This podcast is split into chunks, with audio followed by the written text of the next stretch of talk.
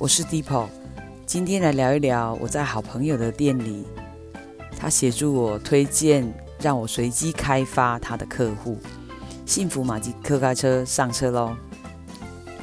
我今天去好朋友开的美容美发沙龙做了一些服务，刚好他预约的客人张小姐进来，她介绍我是超专业的保险经纪人业务，我们认识十几年了吧，而且我们是网络认识的。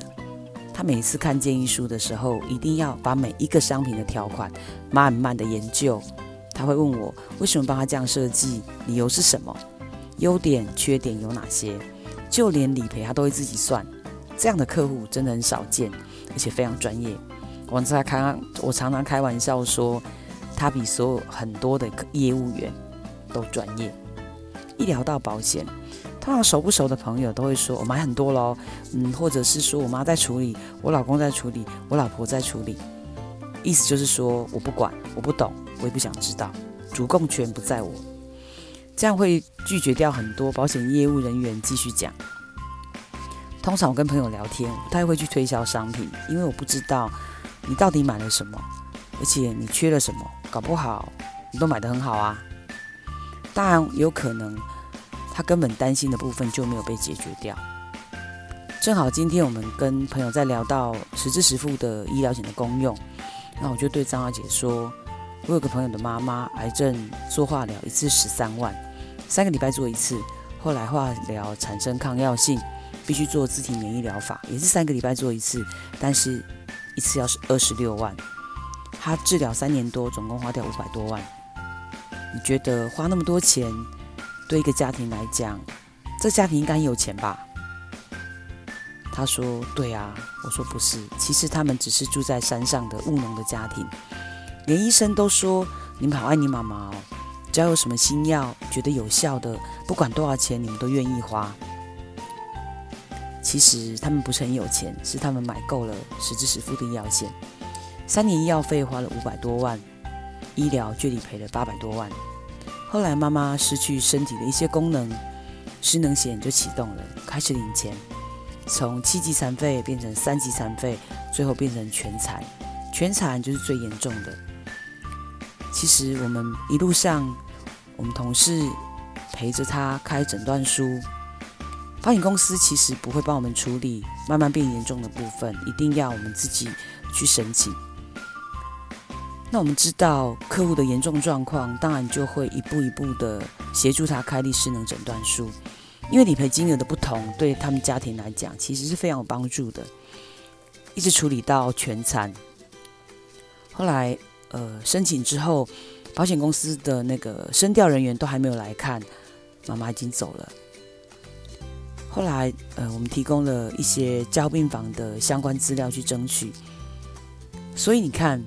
保险业务人员其实不是只有把好的商品卖给客户而已，协助客户理赔才是大学问。张小姐听了之后非常有感觉，因为他们家买了真的很多保单，买什么她不知道。她的爸爸最近也在生病，而且已经到了气切需要专人照顾的状况。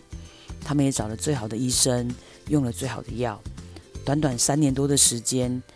他爸爸妈妈都没有办法接受这个事实，他爸爸也用了自体免疫疗法，医药费、看护费对他们来讲，其实真的是一个庞大的负担。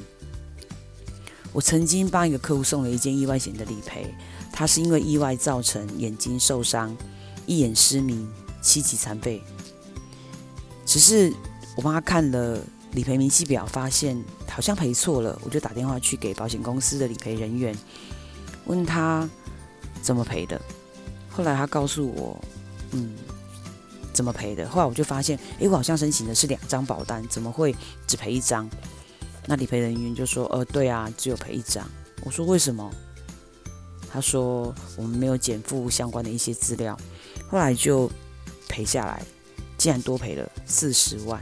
应该说应该少赔四十万，我们把它要回来。那只因我多看了一下理赔明细表。